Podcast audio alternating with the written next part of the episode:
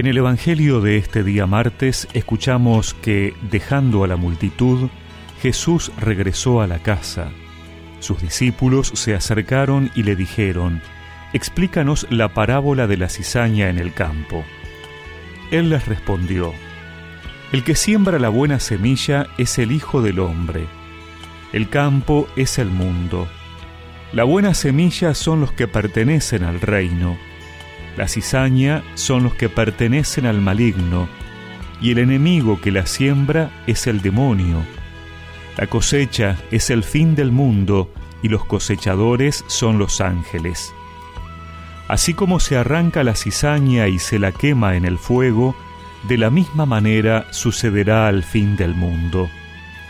El Hijo del Hombre enviará a sus ángeles, y éstos quitarán de su reino todos los escándalos y a los que hicieron el mal, y los arrojarán en el horno ardiente, allí habrá llanto y rechinar de dientes. Entonces los justos resplandecerán como el sol en el reino de su Padre. El que tenga oídos, que oiga.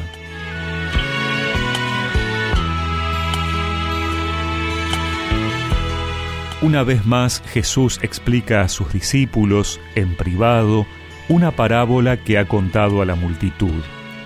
Son los mismos discípulos que le piden que les explique. Por un lado, es muy lindo ver esta actitud de los discípulos que quieren comprender bien las enseñanzas del Maestro. No quieren quedarse con la duda, desean crecer en su conocimiento sobre lo que el Señor ha venido a anunciar. Es muy importante para nosotros poder imitar a los discípulos, siendo también nosotros hoy discípulos del Señor. Cuando no entendemos una enseñanza de la Iglesia, cuando no comprendemos la palabra de Dios, pedir la luz del Espíritu Santo para que nos inspire, preguntar a un sacerdote o a alguien de la comunidad que me explique o me indique por dónde buscar. Sería muy difícil poder anunciar a Cristo si antes nosotros no tenemos oídos para escuchar con claridad sus enseñanzas. Por otra parte, es hermosa la actitud de Jesús. Sabe que sus discípulos tendrán la misión de extender la buena noticia del reino y por lo tanto no tiene problemas en dedicarles un tiempo para explicarles.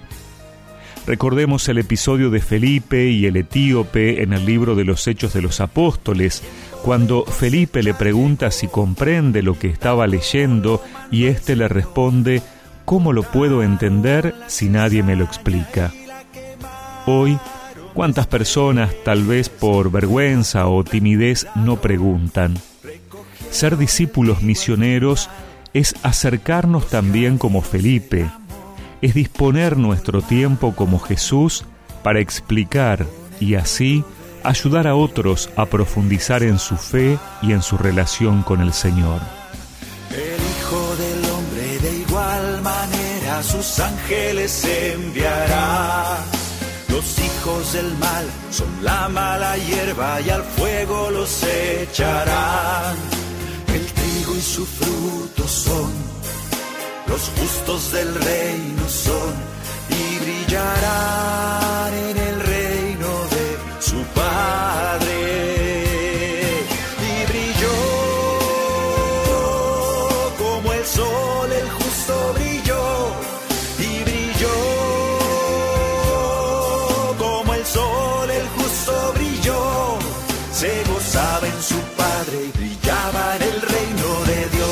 y recemos juntos esta oración.